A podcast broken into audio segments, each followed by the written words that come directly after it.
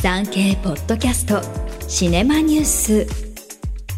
シネマニュースでは産経新聞から発信される映画に関するニュースを随時お伝えしていきます。今回は今を象徴した時代劇コメディ大名父さんの監督を務めた前田哲氏に作品の魅力を聞きました。大名父さんは神木隆之介さん主演の時代劇コメディ神木さんは、藩の借金返済のため奔走する青年藩主を軽やかに演じます。監督した前田哲さんは、これで今年3本目の公開作となり、監督の役目は自分を消して役者の良さを引き出すことと語りました。原作は浅田二郎さんの小説。主人公の松平小四郎は先代の藩主の諸子で突如として藩主に迎えられます。そして、藩が抱える多大な借金を返済すべく、節約に知恵を絞って奮闘します。小四郎を演じるのは、NHK 連続テレビ小説、らんまんの主演で時の人となっている神木さん。ここでも軽妙な持ち味で物語を引っ張ります。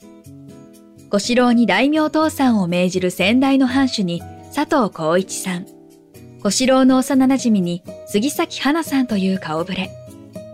他に松山健一さん、浅野忠信さんも出演します。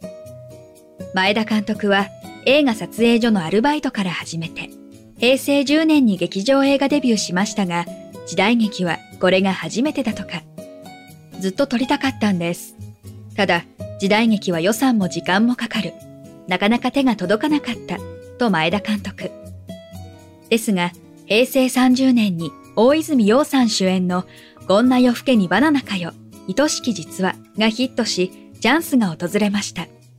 前田監督は、地べたに這いつくばっていた僕を、あの作品で引き上げてくれた映画プロデューサーが、今回もいけると判断してくれ、映画化が実現した。お客さんに届きやすい側面はありますよね。みんな、お金の話は好きだから、と振り返ります。令和3年公開の天海祐希主演で撮った老後の資金がありませんも人生100年時代の老後資金問題を扱い、新型コロナウイルス化の中でヒットした作品です。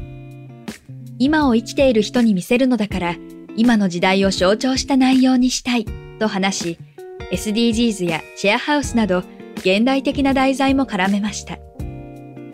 撮影の苦労を尋ねると、前田監督は、時代劇に限らず、どの映画も大変。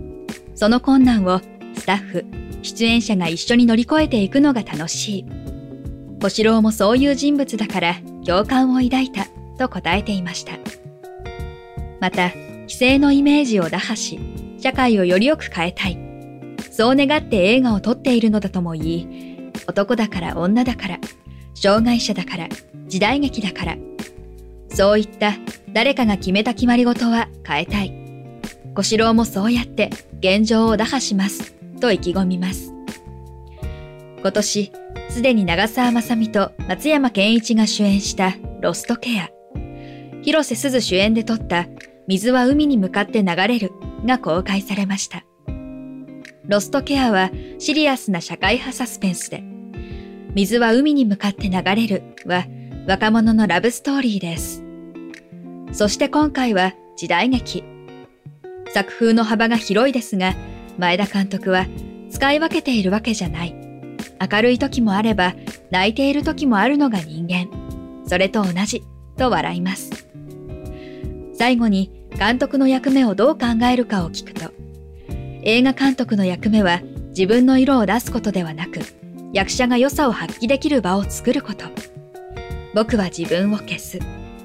映画が面白かったら出演者のおかげ。面白くなかったら僕のせい。僕なんかについての話はいいから、これは面白い映画だと書いておいてくださいね、と話していました。大名父さんは全国で公開中。上映時間は2時間です。産経ポッドキャストシネマニュース。最後までお聞きいただきありがとうございます。ぜひ番組のフォローをお願いします。以上、ナビゲーターは徳重みどりでした。